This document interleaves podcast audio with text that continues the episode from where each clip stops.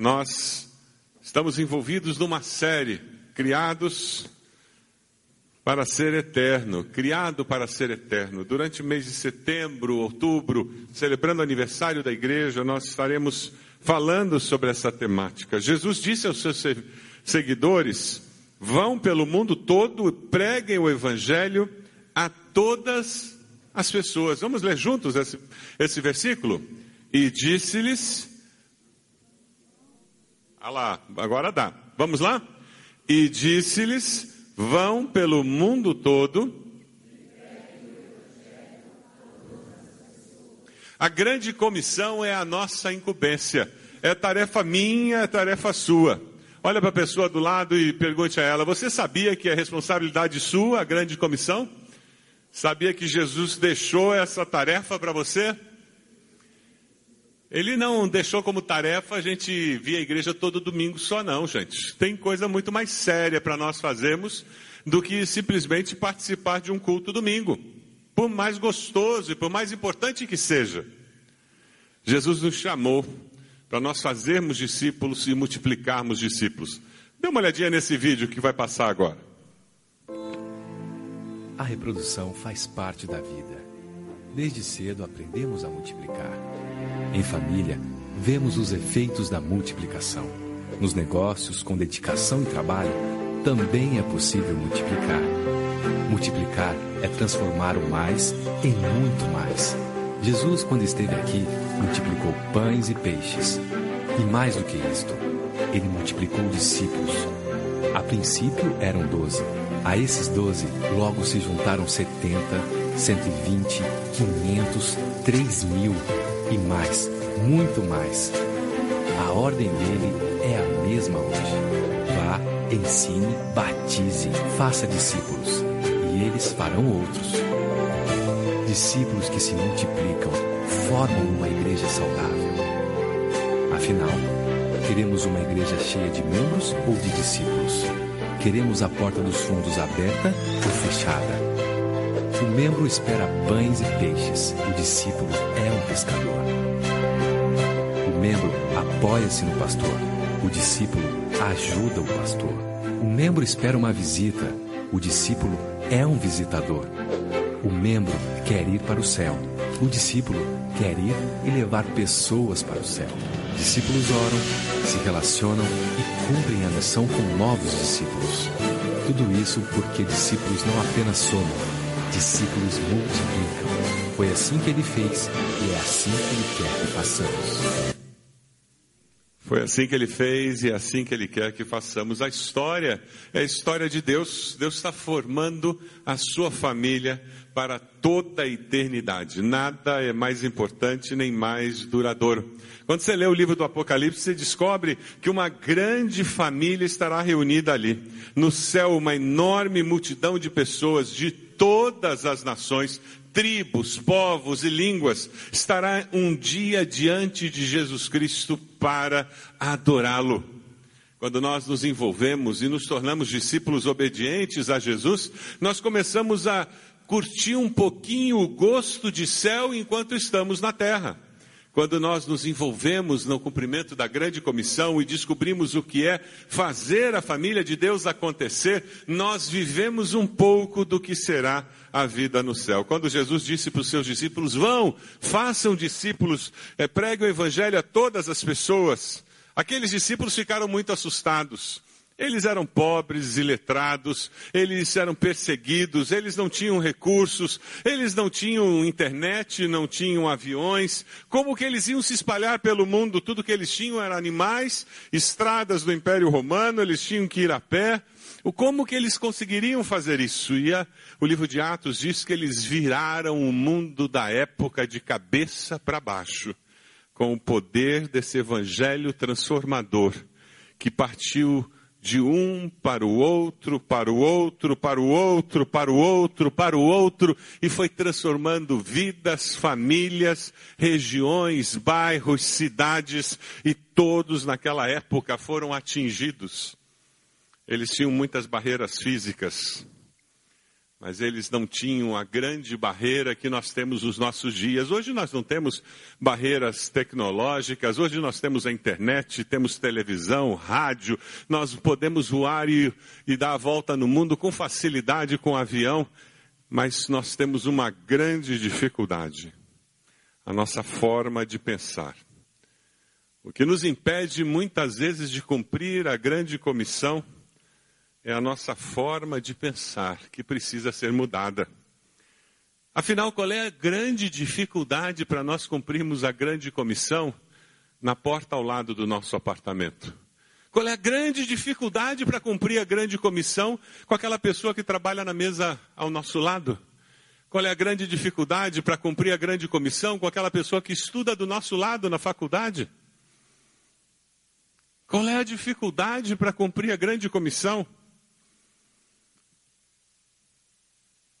Rick Warren, ele usa uma expressão interessante, um pouco chocante, mas interessante. Ele fala que nos nossos dias nós precisamos todos fazer uma escolha. Se nós queremos ser cristãos relapsos ou discípulos verdadeiros. Cristãos relapsos são pessoas que buscam principalmente a sua satisfação pessoal. Eles vivem em função deles mesmos. Eles estão salvos, sim, mas são egoístas. As orações deles são concentradas nas suas próprias necessidades. Eles só pedem bênção e felicidade para eles mesmos. Conhece gente assim? É uma fé egoísta. Tudo que eles pensam é como Deus pode tornar a minha vida mais confortável, mais agradável. E qualquer coisa que fuja disso é razão para eu parar de ir naquela reunião, naquela célula, naquela igreja, ou desligar simplesmente daquela mensagem, porque, afinal de contas, tem sempre alguém que faz cócegas no meu ouvido, dizendo exatamente o que eu quero ouvir. E não me tira da minha zona de conforto e dessa vida cristã agradável. O cristão relapso, ele quer usar Deus para os seus próprios propósitos, ao invés de serem usados por Deus para os propósitos deles. Você por acaso tem vivido como um cristão relapso? Egoísta, voltado para si mesmo? Você tem procurado usar Deus para atingir seus objetivos ou você vive querendo que Deus o use para cumprir os seus propósitos na terra. Rick Warren fala que os cristãos que vivem como discípulos verdadeiros, eles sabem que foram salvos com um propósito, para servir. Foram feitos para uma missão. Esse tipo de cristão, discípulo verdadeiro, ele vive com entusiasmo, porque ele tem um senso de missão muito claro. Missão pessoal. Ele considera um privilégio ter sido salvo e estar vivo no planeta Terra, com um propósito definido pelo Deus Todo-Poderoso. Discípulos verdadeiros são as únicas pessoas que de fato estão vivas nessa terra. Todo o resto da população está morta nos seus delitos e pecados. Mas quem é discípulo verdadeiro tem uma visão da eternidade. Ele enxerga mais do que todo mundo ele percebe na vida mais valor do que todos que estão ao seu redor. A sua alegria, confiança, entusiasmo é contagiante. Porque eles acordam de manhã dizendo: e agora? O que, que Deus vai fazer hoje? Ah, que oportunidades Deus me dará no dia de hoje? Você é um discípulo verdadeiro? Você vive com senso de missão, com expectativa do mover de Deus na sua vida? Quando você busca a Deus na sua leitura diária, quando você busca a Deus no seu tempo devocional, você sai de lá dizendo: Deus, e agora? O que vai acontecer comigo? Como o Senhor vai usar o dia de hoje? Deus, eu vou encontrar aqueles clientes hoje. Deus, eu tenho essa folha de, de pacientes que eu vou atender. Deus, eu vou me encontrar com aquelas turmas que eu vou dar aula hoje. Deus, eu tenho tantas aulas hoje, vou me encontrar com todos aqueles colegas. O que, que o Senhor vai fazer comigo e através de mim em todas essas interações interpessoais que eu terei? Ah, o discípulo verdadeiro, ele está sempre na expectativa aonde Deus vai intervir. É aquele dentista que tem todo mundo de boca aberta diante dele, que mal consegue dizer aham, e ele pode falar.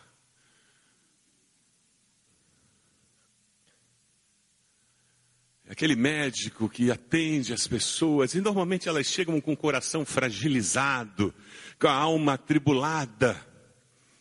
Que oportunidade de tratar o físico tecnicamente com competência e ao mesmo tempo usar aquela posição privilegiada que ele tem para trazer uma palavra de esperança, uma palavra de eternidade. Aquele professor que faz mais do que ensinar álgebra, faz mais do que ensinar biologia, faz mais do que ensinar história, porque ele passa o conteúdo com competência, claro, mas ele usa a sua posição de influência e liderança para passar mais do que o conteúdo. Ele passa vida e vida eterna para aqueles que estão perto dele.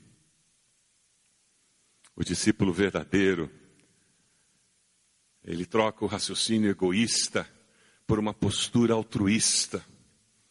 Ele não é uma criança imatura, pelo contrário, ele vê a vida de uma forma madura. Vamos ler juntos um texto de 1 Coríntios que vai aparecer na tela. Irmãos, deixem de pensar como crianças. Com respeito ao mal, sejam crianças. Mas quanto ao modo de pensar, viver de uma forma adulta é viver com esse senso de missão muito claro. É viver como alguém que aproveita as oportunidades, sabendo que nós vivemos só uma vez, não é verdade?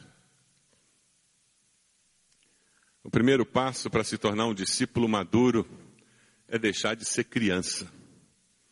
Filipenses 2,4 diz: Cada um cuide não somente dos seus interesses, mas também dos interesses dos outros. Isso é tão difícil porque nós somos egocêntricos por natureza, não é verdade? Quando você tem um filhinho pequeno, você não tem que ensiná-lo a ser egoísta, né?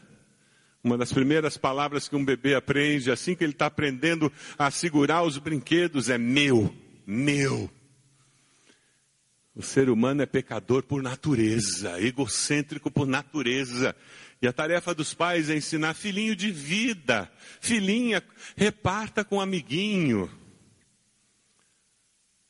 O duro é quando nós crescemos e não temos mais dois, três anos mas com 30, 40, 60 anos, continuamos passando pela vida dizendo meu, meu, e não conseguimos olhar para o próximo, não conseguimos perceber as necessidades do próximo. Se você quer ser um discípulo verdadeiro, precisa alterar esse padrão de vida. E a única maneira é nos tornarmos dependentes de Deus, para que o Espírito de Deus transforme a nossa maneira de ver a vida e ver as pessoas ao nosso redor. Nós não recebemos o Espírito do mundo, mas o Espírito procedente de Deus, para que entendamos as coisas que Deus nos tem dado gratuitamente. Peça a Deus para mudar essa postura.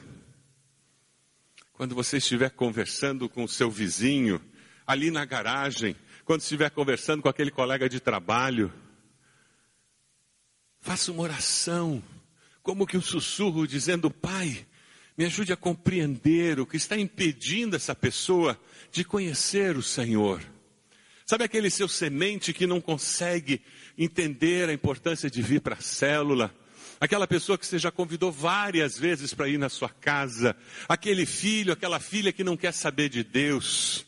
Quando você estiver conversando com aquela pessoa, sussurre uma prece dizendo: Deus, me ajude a compreender como que funciona a mente dele, a mente dela. Deus, ilumina a minha mente para que eu consiga me colocar no lugar dele ou dela e assim eu consiga levar o teu amor até o coração dele ou dela. Nosso objetivo é passar como discípulos por essa vida conseguindo construir relacionamentos tão significativos com outras pessoas, que esses relacionamentos sejam pontes, por onde o amor de Deus saia do nosso coração e chegue no coração daqueles que não conhecem a Jesus. Mas para isso eu tenho que construir relacionamentos verdadeiros. É passar um feriado comendo churrasco com alguém. É convidar no feriado alguém para vir tomar um chá na sua casa. É jogar conversa fora com alguém.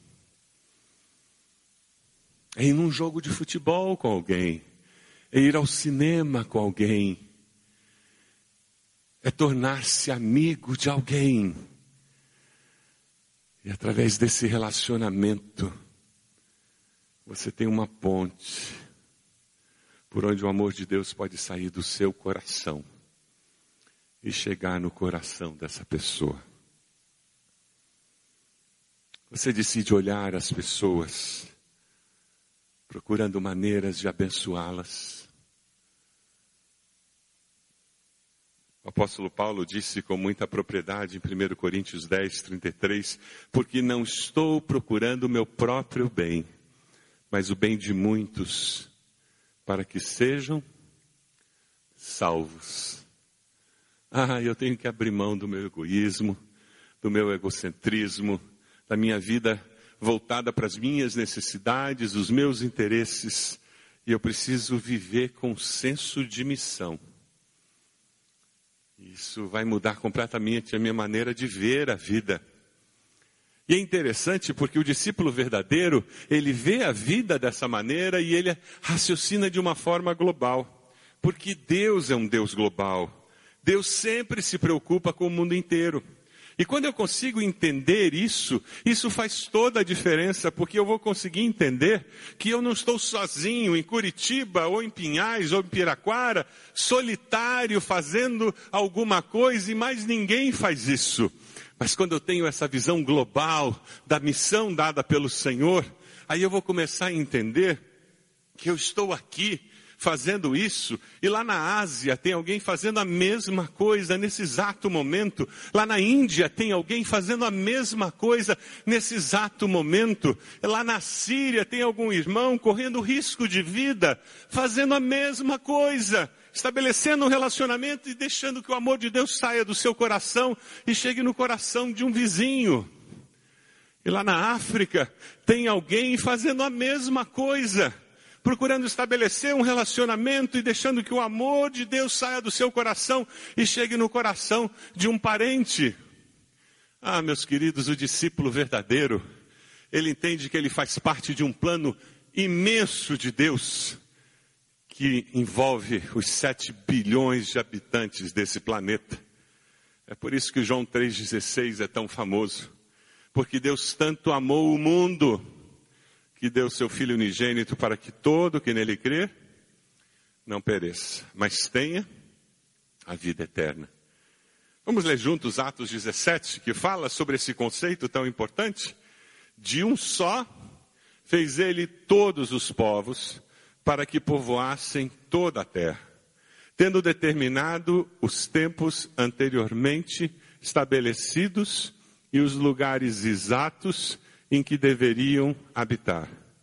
Deus fez isso para que os homens o buscassem e talvez, tateando, pudessem encontrá-lo, embora não esteja longe de cada um de nós. Deus não está longe, está perto. Deus busca aqueles adoradores que o adorem em espírito e em verdade. Nós vivemos num tempo muito especial. O conceito, o entendimento dessa visão globalizada é muito mais próxima da nossa geração do que das gerações anteriores. Conglomerados de comunicação, negócios, multinacionais é alguma coisa muito comum. Nós, no noticiário, estamos sempre ouvindo notícias de várias gerações. Essa semana fomos tocados de uma forma absurda com aquela cena numa praia na Turquia, em que aquele menino é encontrado morto. E nós vimos quantas vezes aquela cena do soldado carregando o corpo frágil daquele menino, não é verdade? A distância, um, alguma coisa muito longe. Mas por causa desse ambiente globalizado em que nós vivemos, nós somos tocados imediatamente pelo que existe de bom ou de ruim que acontece. provavelmente a maioria aqui está usando roupa que não foi feita no Brasil. Uma quantidade imensa de pessoas aqui estão usando roupa feita na China ou na Índia. Isso é mundo globalizado. Quando nós começamos a ver isso, nós percebemos que nós estamos mais unidos como humanidade do mundo todo do que às vezes nós percebemos. Nós vivemos um tempo muito especial. A igreja evangélica cristã, ela cresce como nunca cresceu na história da humanidade. O ritmo imenso. A igreja cristã, que tem muitos cristãos nominais, essa não cresce. Mas a igreja evangélica cresce de uma forma muito rápida em muitas partes do mundo. No mundo muçulmano, a quantidade de muçulmanos que estão se convertendo sozinhos, com sonhos, visões, e procurando cristãos e dizendo: Jesus falou comigo. É impressionante, Deus está agindo.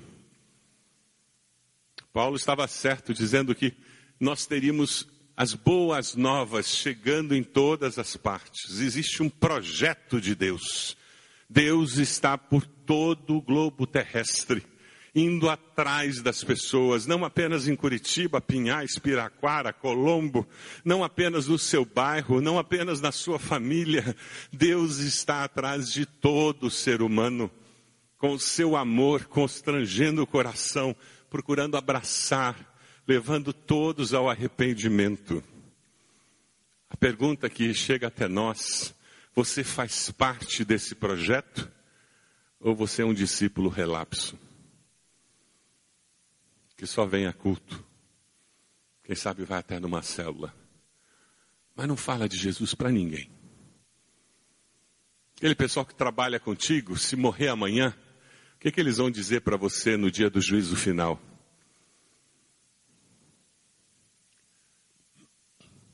Eu já contei essa história alguns anos atrás. A dona Berry nos ajudou a plantar uma igreja hispana lá nos Estados Unidos, eu e Ed, quando estávamos fazendo o doutorado. E a dona Berry evangelizava até poste. Ela era ótima na visitação, mas ela tinha um senso de urgência de falar de Jesus. E um dia ela me contou como que isso mudou dentro do coração dela. Ela trabalhava numa loja de departamentos jovem, uma jovem senhora com filhos. Então você imagina a correria que era a vida dela. E ela tinha uma colega que trabalhava com ela. E essa colega parou de trabalhar na empresa, foi trabalhar em outro lugar. E um dia essa colega veio conversar com ela. E essa colega chegou muito séria para ela e disse: Você sabia que eu me converti agora? Eu sou de Jesus, aceitei a Cristo. E ela disse: É mesmo, eu também sou crente. E aquela colega olhou para ela e disse: Você é o quê? Não, eu também sou de Jesus, eu também sou discípula de Jesus. E essa colega disse: E todos aqueles anos que eu trabalhei do seu lado, todos os dias, você nunca me falou de Jesus? Se eu tivesse morrido durante aqueles anos, eu iria para o inferno. E você seria a grande responsável. Eu precisei sair daqui e trabalhar em outro lugar para alguém falar de Cristo e da salvação em Cristo. Porque você não falava de Cristo e do amor dele para mim.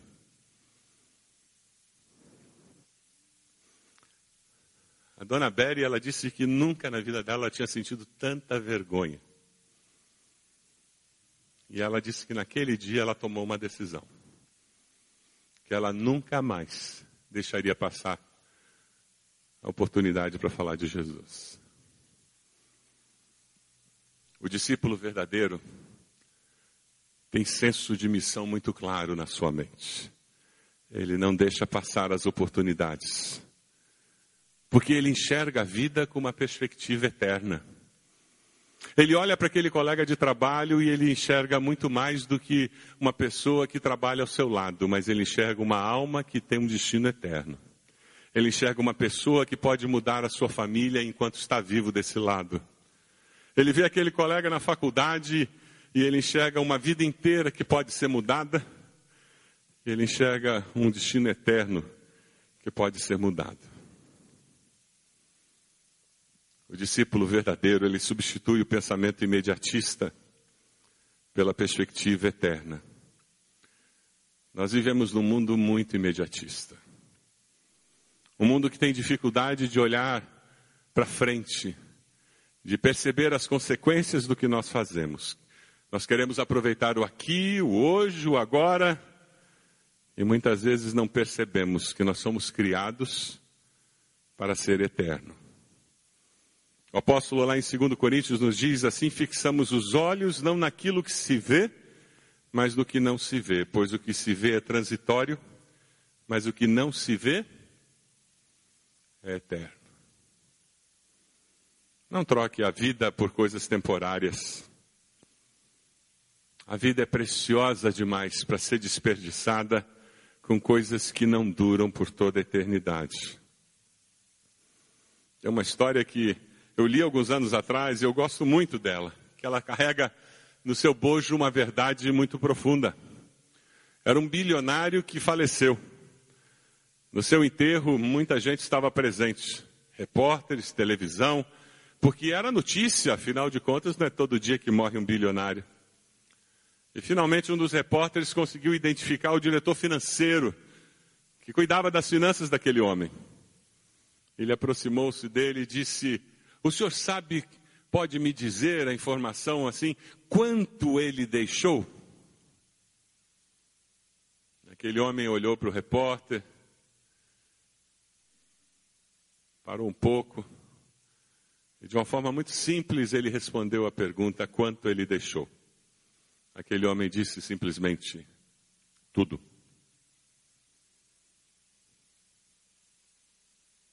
Ele deixou tudo. Porque ninguém leva nada dessa vida. Não interessa quanto você consiga amealhar ao longo da vida, o tamanho da sua conta bancária, da sua casa, né, quantas propriedades você tenha, na hora da morte, você só leva a sua alma para se encontrar com Deus e prestar contas ao seu Deus. É por isso que as Escrituras dizem: prepara-te para te encontrares com o teu Deus. O discípulo verdadeiro, ele tem um senso de missão muito clara, muito claro. O discípulo verdadeiro, ele entende que ele faz parte de um projeto global de Deus. E ele não está sozinho, mas existe um exército de discípulos fazendo o mesmo, tentando levar mais pessoas para se tornar parte da família de Deus. E o discípulo verdadeiro, ele tem uma perspectiva de eternidade.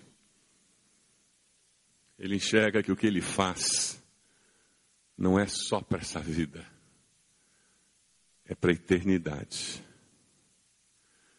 Você está disposto a viver como discípulo assim? Existe alguma coisa que se interpõe entre você e o senso de missão, que o impede de viver com senso de missão? Alguma coisa o impede de viver como discípulo verdadeiro? O autor de Hebreus diz: livremos-nos de tudo o que nos atrapalha. Ou seja, vamos deixar as desculpas de lado e vamos seguir ao Senhor como temos que seguir. Que tipo de cristão você quer ser? Relapso, egocêntrico, voltado para as suas necessidades?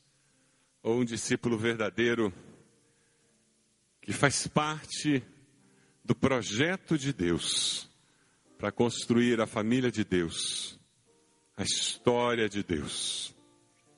Nessas próximas semanas, durante o mês de setembro, outubro, todos nós estaremos envolvidos lendo refletindo no livro Você Não Está Aqui Por Acaso. Esse feriado é uma boa hora para você dar uma adiantada na leitura.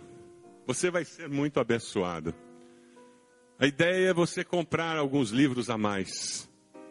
O preço é acessível. Para que você possa dar para os seus sementes, entregar para colegas de trabalho, fazer isso em espírito de oração, com senso de missão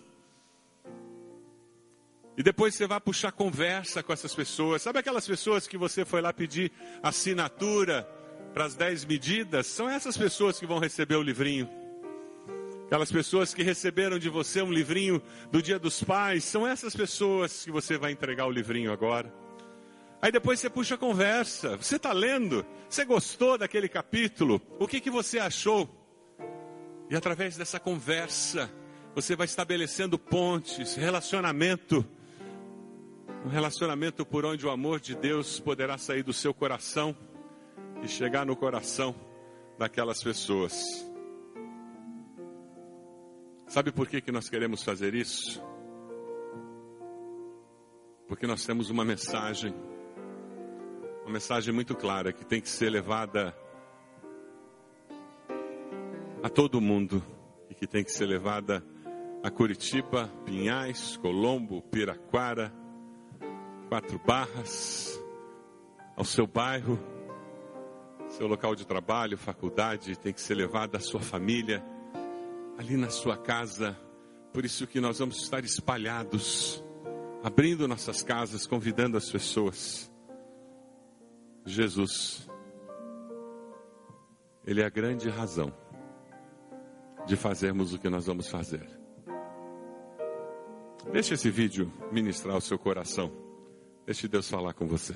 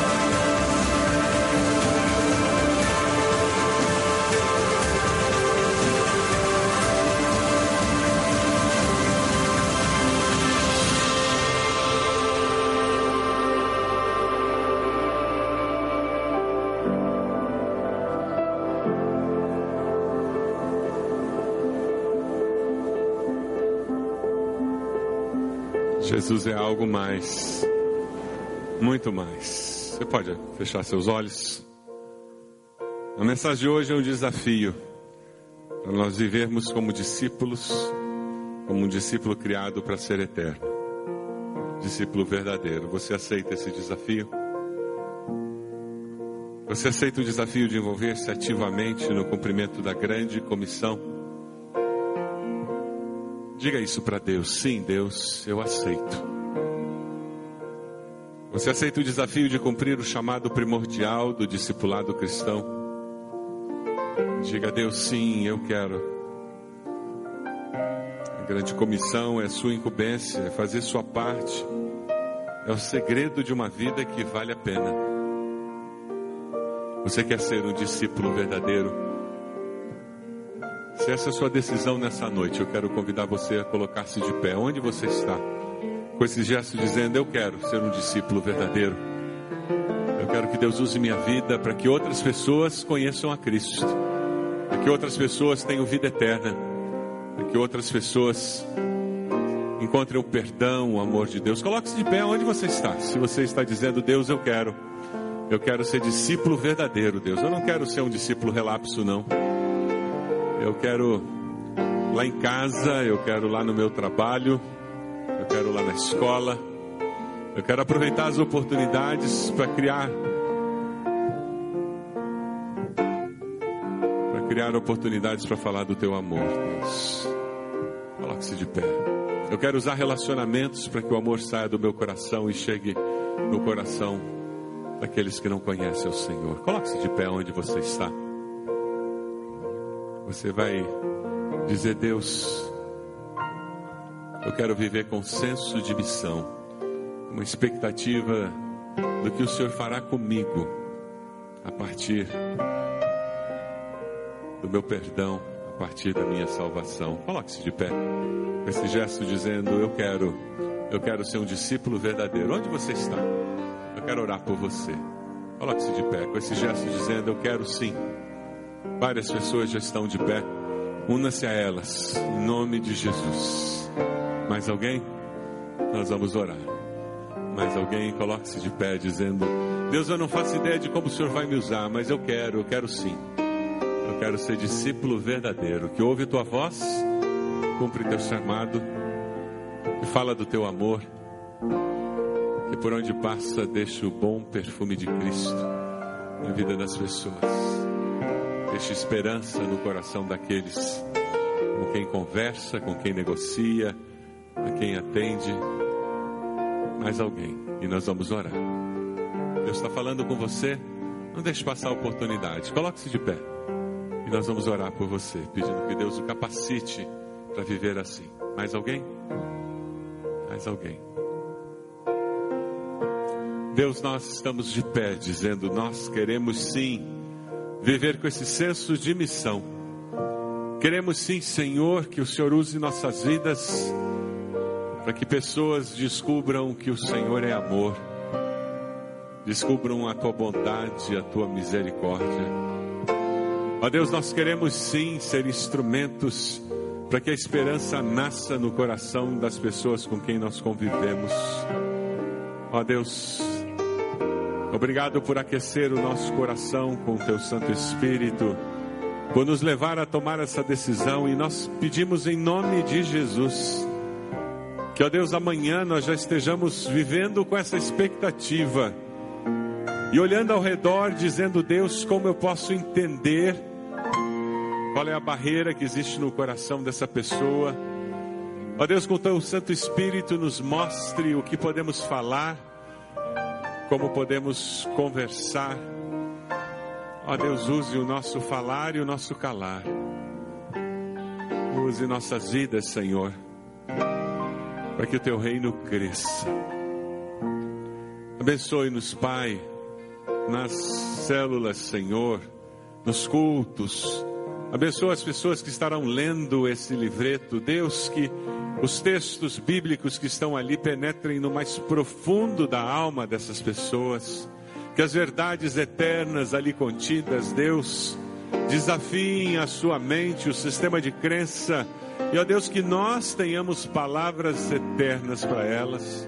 Que nós sejamos instrumentos do Senhor na vida de cada pessoa que vai receber esses livretos. Ó oh, Deus amado,